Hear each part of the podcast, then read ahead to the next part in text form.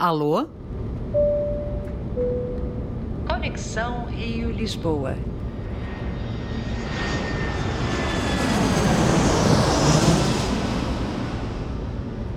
Salve, gente bonita! Bem-vindos a mais uma edição de Conexão Rio-Lisboa.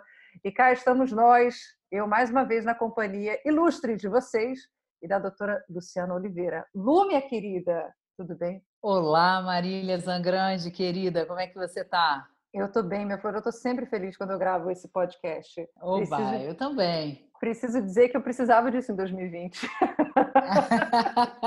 Nós precisávamos. Né? Um, um alô também para todo mundo que está aí ouvindo a gente. Gente, obrigada mais uma vez por vocês estarem aqui. Imagino que vocês estejam atrás da gente cumprir a nossa promessa deixada no episódio anterior, que hoje a gente fala sobre voz falada. Esse bichinho tão jogado para baixo do tapete e tão importante. Verdade, muito importante. Quem começa, Lucar ou Coroa? Ih, caramba. Começa você. Eu começo. Então tá bom, gosto. Geralmente os episódios eu falo, Lu, começa aí falando, né? Eu jogo a bola pro teu campo. Hoje eu gosto, eu gosto que você jogou a bola pro meu. Voz falada. Eu acho que tem um mar para ser dito aí no meio disso tudo. Quem me acompanha, quem está ligado no meu trabalho, eh, sabe que eu sou cantora lírica por formação, me formei inclusive em música, né? Estou aí correndo atrás do meu mestrado, se 2020 permitir. Depois de já estar tá formada como cantora, eu fui estudar locução e foi aí que eu virei locutora, apresentadora, radialista. Foi aí que eu tirei a minha habilitação nessa área. E dentro do curso, é lógico que eu já tive bastante facilidade em passar né, por toda a formação, inclusive às vezes ajudar os meus colegas, por já ser cantora, por já ser preparadora vocal e tudo. Mas eu percebi ali que cantar bem não é necessariamente falar bem. O cantor, ele não necessariamente é essa criatura que tem esse preparo, esse treinamento para falar de uma forma otimizada. A gente vê isso bastante por aí. Você vai ouvir vários cantores falando né? E bons cantores, inclusive, você vai ouvir padrões de vozes completamente diferentes. Você vai ouvir hábitos vocais muito diferentes, emissões diferentes e também quando cantarem não necessariamente vão ser todos do mesmo jeito, né? Cada um vai ter o seu jeito de cantar. Mas as vozes funcionam, as vozes atendem, as vozes rendem mais, mas a voz falada já está ali em outro caminho. E as pessoas menosprezam a voz falada, as pessoas menosprezam a necessidade de uma boa voz falada, as pessoas menosprezam a formação de uma boa voz falada, as pessoas menosprezam o esforço que a voz falada envolve. E isso é um grande erro. Luciana, que inclusive está aqui, vai me deixar mentir ou não, vamos ver. Acredito que a maior parte das patologias de voz são formadas oriundas dos hábitos de voz falada, não necessariamente dos hábitos de voz cantada. Tem uma outra coisa, uma frase que inclusive é muito célebre, que fala que tipografia boa, ela é invisível. Por outro lado, a tipografia, quando é ruim, ela grita, ela está na sua cara e você não consegue ver mais nada. Eu acho que a voz falada também atende isso. Quando a gente vê alguém apresentando um programa que não tem ali um treinamento para fazer aquilo de uma maneira limpo, de uma maneira ótima, né, de uma maneira satisfatória, aquilo fica no caminho. Uma pessoa que tem uma voz falada, bem treinada, que tem uma boa formação para falar para o público, aquilo é muito fluido, a gente passa por aquilo conseguindo se ater à mensagem, conseguindo se prender na mensagem. Mas quando uma pessoa tem uma formação de voz falada que está insatisfatória, que está suja, a gente termina contando os vícios que a pessoa tem. E é por isso que a gente trouxe esse tema aqui hoje. Perfeito, muito bem colocado. Começamos já com um pontapé inicial, assim, quase um aquele chute, aquele gol no meio do campo, assim, né? De bicicleta. Você já viu o gol olímpico, assim, né? É, não, acho que o gol olímpico é no escanteio, no caso, mas enfim. É aquela que entende de futebol, né? né? Mas. falar. Isso aqui é um podcast de voz, né, gente? Muito Ai, pronto, agora já deu crise de riso. Olha, mas eu, eu. Por que, que eu estou dizendo isso? Porque você já começou trazendo um dado muito importante, muito comprovado clinicamente, que é a maior parte das disfonias que aparecem na clínica vocal começam na voz falada, né? Então, isso é muito importante a gente ficar ligada, porque, inclusive, os cantores que estão ouvindo a gente, os professores de canto que estejam aqui para né, nos acompanhando, é muito importante porque muitas vezes o aluno já chega na aula de canto com a voz descolocada. Uhum. Né? E aí, às vezes, o professor de canto fica assim 40 minutos da aula vocalizando, vocalizando, vocalizando para ver se aquela ressonância sobe, se aquela qualidade vocal melhora. Aí, quando vai começar a treinar canto, já acabou. Né? Isso. E, e, e aí, o que, que tem que entrar ali? Qual profissional que tem que entrar ali? O fonoaudiólogo. E, e, é claro que o trabalho de voz cantada ajuda e muito no trabalho de voz falada. É uhum. É curioso isso, né? Mas a maior, assim, todos os meus, eu posso dizer que todos, eu posso generalizar, todos os meus pacientes eu trabalho ao teclado. É engraçado que às vezes é tem verdade, gente que é advogado. Gente. eu estive lá, é, eu sei.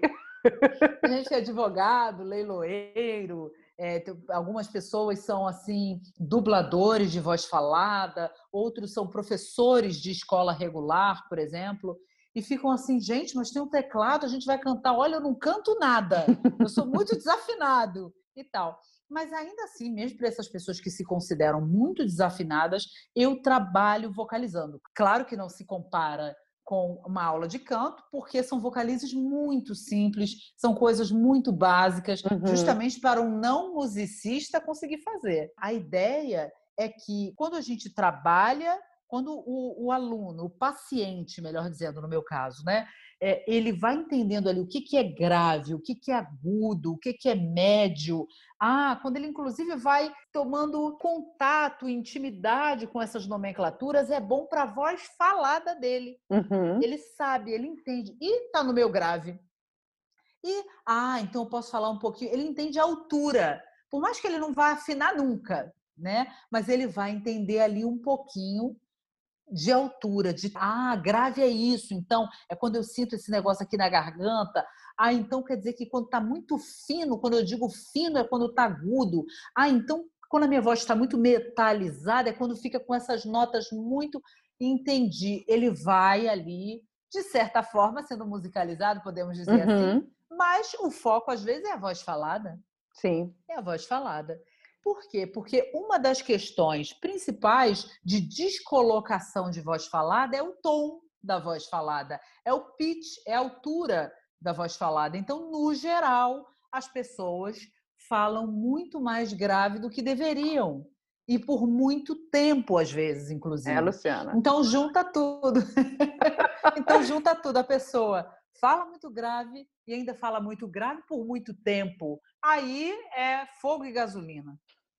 Olha, esse podcast aqui, ele hoje nesse assunto, ele vai dar um plot twist, assim, ele vai dar um duplo twist escarpado, na verdade, porque eu fui paciente da Luciana, né, Luciana? Não vamos falar há quantos anos, mas eu verdade. fui tua paciente, eu fui tua paciente e eu lembro de como foi entrar para fazer terapia vocal contigo. E eu lembro, naquela época eu já estava no início da faculdade de canto, gente, eu já cantava há alguns anos, já tinha aula regular de voz há alguns anos. E eu preciso dizer que quando eu comecei a ter fazer tratamento com a Luciana, a minha compreensão sobre voz começou a mudar. E uma das primeiras coisas, uma das primeiras porradas foi sentir, foi começar a ter noção exatamente do que, que eu estava fazendo com a minha voz falada, como é que eu usava a minha voz o tempo inteiro, todos os dias, porque cantar você vai ali, canta e volta. Você vai ter aula durante a semana e você vai ter seus compromissos, ou não, e pronto. Agora, o que a gente faz com a voz o tempo inteiro é isso que define, inclusive, o que a gente vai conseguir tirar dela quando a gente for cantar. E foi você, Lu, que começou a me trazer essa consciência, assim, do tipo, cara, menos, não precisa. O que é que você está querendo imprimir com isso, né? O que você está querendo salvar da forca desse jeito? E foi ali que eu comecei a desafogar esse sistema. E preciso dizer que aquilo resolveu muita coisa, ou pelo menos norteou muitas outras coisas da minha busca como cantora. porque existia uma paleta de cores, existia um universo de possibilidades na minha voz que eu nunca estava acessando, não é simplesmente por uma questão de técnica vocal, mas é porque também as minhas escolhas sobre a minha voz não levavam para aquele lado, não me colocavam com mais controle com a minha voz, não me colocavam sem apostar tanto em volume, em intensidade, em, sei lá, qualquer outra coisa. Eu comecei a ter consciência em relação a, essas, a esses padrões que eu exercia cotidianamente, o tempo inteiro. E muito mudou. Foi isso que me possibilitou muitas outras coisas. Também interessante que eu, como cantora, eu, como profissional de voz, tinha que tomar cuidado com o meu instrumento.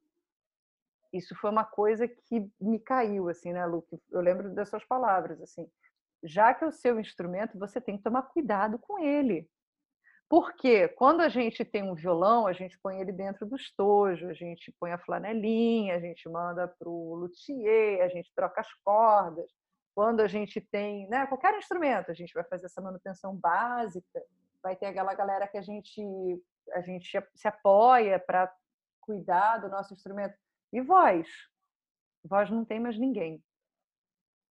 Né? Existem os profissionais de voz para nos orientar, mas ainda assim quem faz mesmo trabalho é a gente, porque não tem como a gente tirar um instrumento, deixar com alguém uma semana e voltar lá para pegar depois. Essa função é nossa. Exatamente, Marília. E lindas as suas palavras. Obrigada por você sempre ser elogiosa ao trabalho que a gente desenvolveu e vem desenvolvendo juntas. É, a honra foi minha poder ter atendido você já no início da minha prática clínica. E se por um lado você diz que você aprendeu que a sua voz falada era muito importante para a sua técnica vocal, por outro lado eu te digo que você também me ensinou a mesma coisa. já que eu estava no início ali da minha carreira e o seu caso clínico e atender você, já uma cantora lírica iniciante na época, eu entendi claramente ali a mesma coisa. E aí você usou uma palavra que é muito importante, que é o padrão. Quando eu entendi no atendimento a você uhum. que existe uma coisa chamada padrão fonatório. Então, se o padrão fonatório de fala está descolocado, o que, que você vê no cantor? Às vezes você vê um cantor que, número um, não consegue adquirir técnica vocal. Vou repetir, muitas vezes num padrão fonatório desviado, fora da normalidade, fora da saúde vocal, uhum, você, uhum. número um, não consegue, às vezes, o cantor não consegue adquirir técnica vocal, ou dois, consegue adquirir técnica vocal sim, e a voz cantada é muito muito linda, às vezes, já tem uma técnica muito bonita, muito estabelecida, porém tem aquela pedrinha no sapato. E aí, às vezes, esse cantor, muito treinado, com muito tempo de estudo, vai para fono. Uhum. Né? Isso aconteceu muito comigo, inclusive no início da carreira. E vinha uma pessoa, às vezes, cantando lindamente dentro do meu consultório. Eu ficava, gente, o que, que eu vou fazer com essa criatura? Por que, que essa pessoa, cantando lindo desse jeito, tá aqui? E aí é a hora da lupa.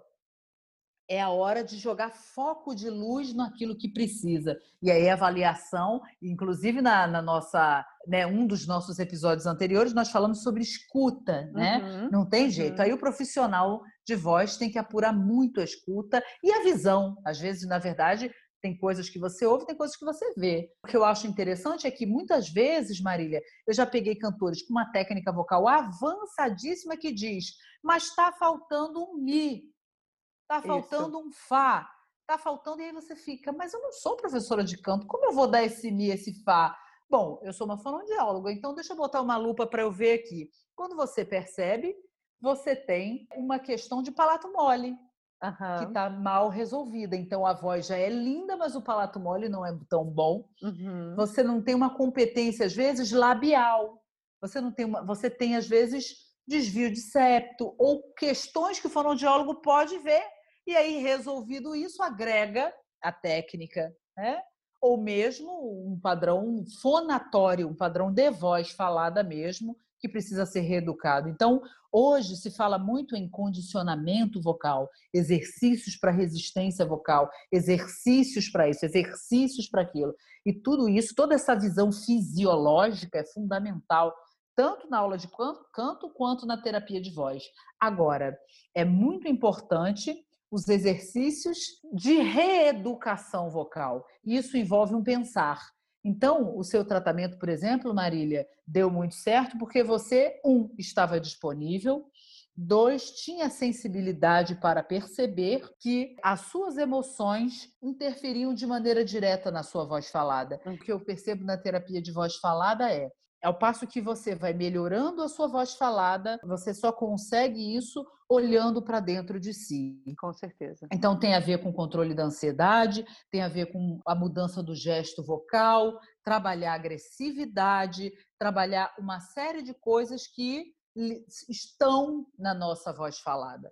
Ou a gente não dá pausas e aí a gente se comunica mal porque não deixa o outro falar e uhum. fala, fala, fala, fala, fala e aí não respira, né? E aí, às vezes a gente fica, não, respira para falar, respira para falar. Não adianta falar respira para falar. A gente tem que dizer escute o outro. Uhum.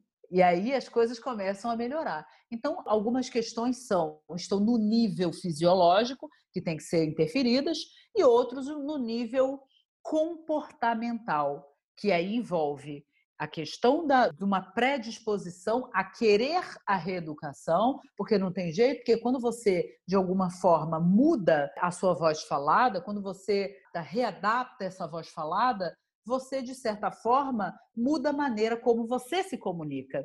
Isso. Né? E aí tem algumas pessoas que não estão muito dispostas. E aí isso, de certa forma, é também um entrave para essa reeducação ser feita ser bem feita, né? Porque a questão da voz falada, e o profissional fonoaudiólogo tem que ser muito, muito sensível, é que é, muitas vezes a terapia de voz ela puxa essa terapia psicológica, e aí um profissional psicanalista ou psicólogo é o teu melhor amigo, a pessoa que você vai encaminhar aquele paciente, e ainda tem uma outra questão que é o seguinte: na tua clínica você tem que trabalhar uma readequação que o paciente se identifique. Então, tem a ver aquela voz nova que você está pedindo, os ajustes novos que você está pedindo, o paciente tem que se identificar com aquilo. Né? Por Sim. quê? Porque voz diz respeito à identificação do sujeito. Isso, inclusive, é uma coisa que até os locutores falam, isso é um, isso é um jargão da locução, se fala o seguinte, assim, isso, não, isso é uma frase que não cabe na minha boca. Às vezes vem o texto da locução, bem escrito, sem problema, serve, mas aquilo não está dentro daquele locutor, daquela locutora, desculpa, não dá, sabe? Assim, eu posso até falar, mas ele não vai soar orgânico, ele não vai ter uma pegada que funcione, ele não vai funcionar para o anúncio, para esse off, para o que quer que seja. Ele não vai funcionar. É mais ou menos como chegar aqui e ficar lendo tragédia grega sabe? Então, vim aqui gravar um vídeo para vocês hoje, gente. A gente vai falar como se fosse Joconda e Creonte. não vai dar. Uhum. Isso não cabe na minha boca. E tem muito. É isso. É, tem muito daquilo que a gente quer construir. Então, eu acho muito importante pontuar que, na minha opinião, como fonoaudióloga, o trabalho de voz cantada, ou seja, uma aula de canto, uma aula de técnica vocal, sozinha, não resolve a voz falada. Porém, ajuda muito. Né? Eu gosto muito de trabalhar em parceria com o professor uhum. de canto. Então, no, acontece muito para mim, é quando a pessoa não tem um prazo para cantar, quando ela não tem uma data, às vezes para um pouquinho de fazer aula de canto, faz fonoterapia, volta para aula de canto depois. Mas às vezes tem um caso de que a pessoa ou não quer ou não pode parar com a aula de canto. Isso. Então, o que que você tem? Um trabalho em conjunto. Você tem, você, né? Eu acho muito importante o fonoaudiólogo conversar com o professor de canto e aqui eu tenho a parceria, por exemplo, da Marília. Nós temos diversos alunos que são alunos da Marília que são meus pacientes. Então a gente tem o que essa visão interdisciplinar que na terapia de fonoaudiológica, a gente trabalha a voz falada propriamente dita, reeduca, repensa, mas, como eu disse, quando você trabalha canto, outras frequências, outros andares de ressonância, também potencializa. Então a aula de canto, ela no geral, ela é muito bem-vinda, ou durante ou pós fonoterapia. Pós, eu diria que é quase que obrigação. Todos os meus pacientes, praticamente todos, acho que eu posso generalizar, eu, eu, aí tem, inclusive a senhorinha fala, eu, mas eu nunca cantei, minha, minha filha. Eu falo, não, vamos fazer uma aula de canto. Né? Então, é, é, eu diria que pós-fonoterapia é obrigação, digamos assim, fazer uma aula de canto. E durante a terapia tem que se avaliar o que, que é melhor. Você falou esse negócio de respira para escutar o outro, né? Eu acho que na fonoterapia, assim como na aula de canto, tem duas chaves que são importantíssimas. Existe o respira, existe escuta o outro, mas é se escuta. Você já se escutou, sabe? Assim, isso que você está fazendo te satisfaz? Que muitas vezes, para cantar, uma coisa que ninguém nunca se dá conta. É um exercício que as pessoas não fazem. Para cantar e para falar também, sabe? É, sai um pouco de si. Isso, por exemplo, é uma coisa que eu falo muito para os meus alunos, né? Gravam as aulas, tá? eu falo: olha, você vai refazer essa aula, mas primeiro você vai assistir essa aula porque também é muito comum, e olha, cantores, para vocês saberem que vocês não são especiais, é muito comum a gente estar tá em, em dois extremos. Ou a gente acha absolutamente tudo que a gente fez um lixo, uma merda, ou a gente acha que tudo que a gente fez incrível. Só que não. Não estou querendo negar o fato de que alguém possa realmente ser incrível. Mas quando a gente absorve tudo nesses extremos, alguma coisa a gente está deixando passar. As coisas são mais sutis do que isso. Então, mesmo quando a coisa não está boa, o que, que poderia, que, por que, que não está boa? O que, que é que te incomoda? É importante a gente saber pontuar. O que, que é que você sente que está fora do lugar, que não é o resultado que você queria da sua voz? É saber responder essa pergunta. Acho que é um dos maiores exercícios que a gente pode ter no âmbito da voz seja terapeuticamente, seja artisticamente. E quando está ótimo, está ótimo, está ótimo assim, funcionou, ótimo, né? E a gente, e a gente também precisa entender que a gente não precisa ser perfeito para funcionar. Mas, cara, sou incrível, sou o melhor do mundo. É. Por quê? Sabe? Também é importante responder isso. Por quê? O que, que existe na sua voz que é tão bom, tão valioso, que é tão precioso? São perguntas que a gente precisa responder. A gente precisa conseguir responder. E a gente só consegue responder a partir do momento que a gente se ouve e se percebe. Mas, sim, a gente está falando de. Posso até falar aqui, sem querer puxar a sardinha para o nosso lado. A gente está falando de terapia vocal e de técnica vocal, assim, sofisticada, né? Muito bom, ponta. Gosto de ponta. Mas eu queria falar ainda para as pessoas que não viram esse vale, Lu. Eu queria falar para as pessoas, como eu estava falando no início do episódio, a maior parte das disfonias, das disfunções de voz, elas ocorrem na voz falada.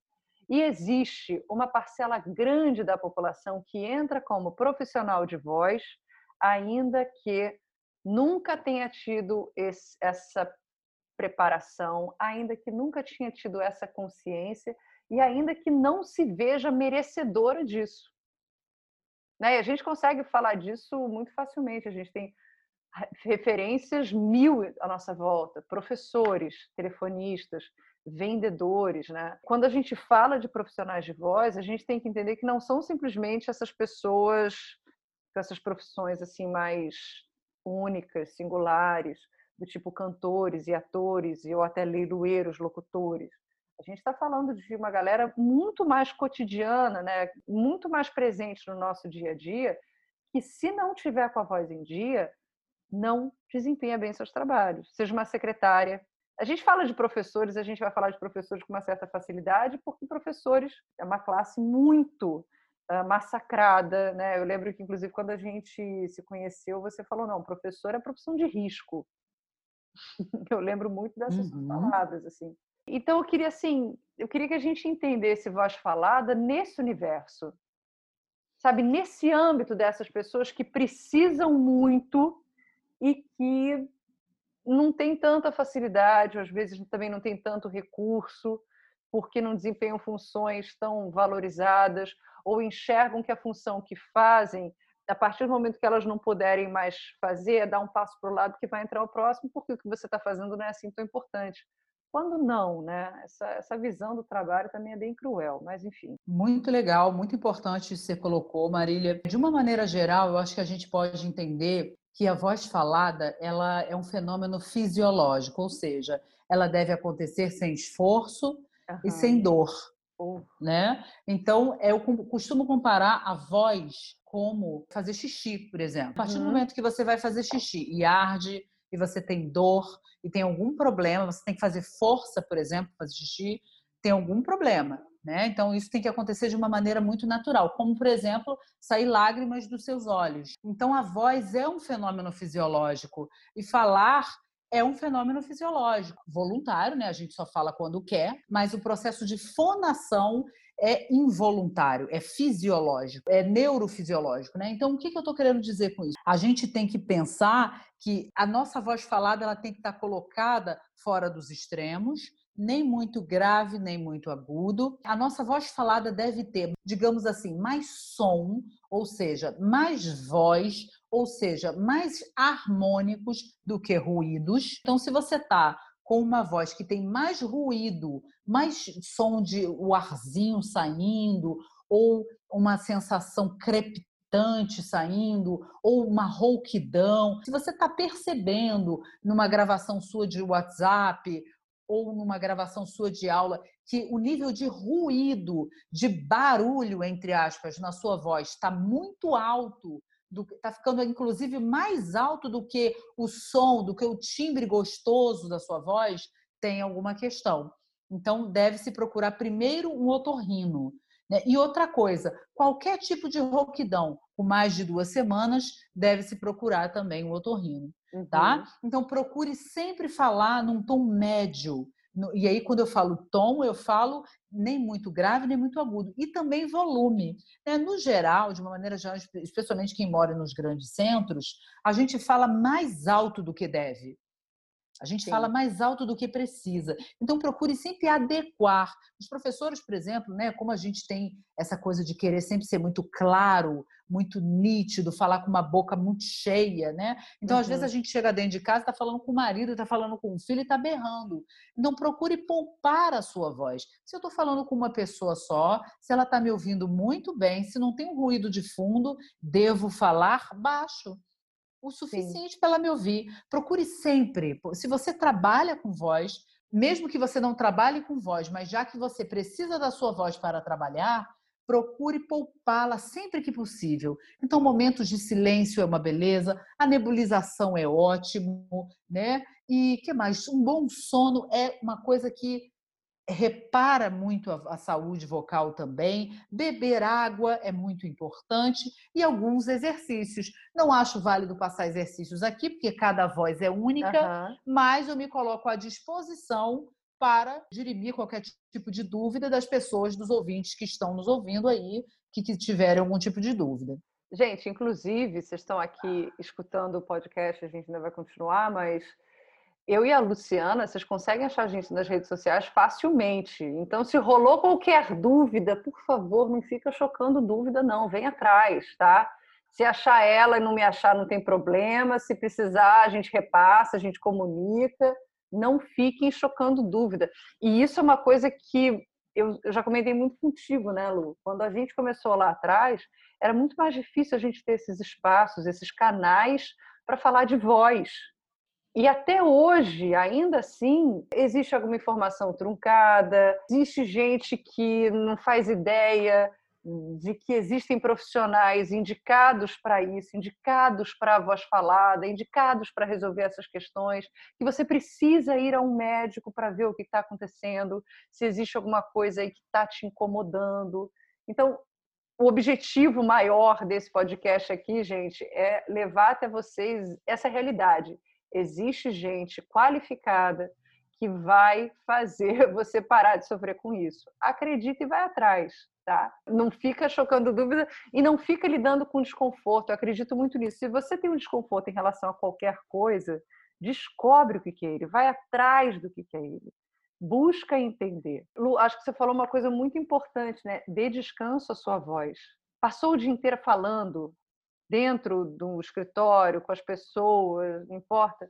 Dê descanso à sua voz, a sua voz precisa de descanso. E muita Isso. gente não, não tem noção disso. Exatamente. Essa questão, por exemplo, da nebulização, Marília, que hoje é um consenso na área da saúde, né, na área de voz, por que, que ela é tão importante? Além de que ela é uma hidratação direta das pregas vocais, já que a água não passa pelas pregas vocais, uhum. então quando a gente está ali inalando o vapor d'água, é você está colocando vapor d'água direto, de uma maneira tópica, direta nas suas pregas vocais. Então eu recomendo assim, ó, sem discriminação. Né? E, e, além disso, tem a questão de que às vezes a nebulização ela baixa a temperatura da laringe, que depois de muito tempo assim falando, a temperatura da laringe está muito alta. Tem gente que fala isso. Eu sinto a minha garganta quente. Uhum. O que você deve fazer?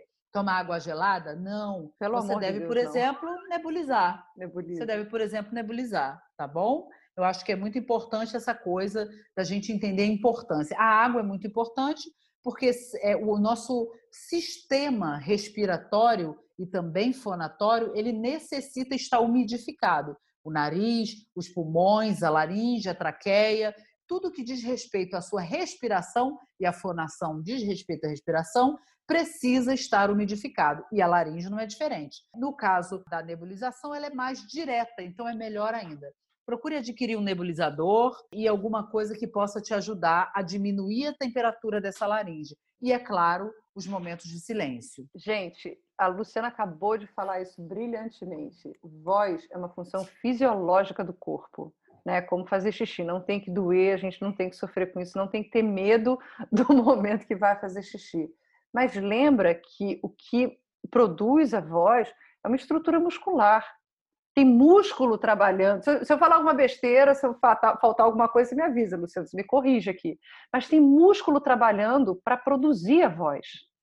Então, assim como qualquer músculo dá descanso à tua musculatura. E você seja um corredor, você não vai correr, começar a correr 8 horas da manhã e parar para correr meia-noite. Você vai correr Perfeito. e você vai parar. Porque, inclusive, parte do trabalho é o descanso. O descanso, ele é uma parte importantíssima de toda e qualquer função, de todo e qualquer trabalho. Seja para o estudo, seja para o atleta, seja para o escritor, seja para a pessoa que tem um trabalho criativo, seja para a pessoa que tem um trabalho braçal, não importa, precisa descansar. E a voz não é nem um pouco diferente. Eu costumo dizer muito isso para as pessoas, Lu. A voz é um produto do seu corpo. A voz ela nasce do corpo, né? Isso que você acabou de falar.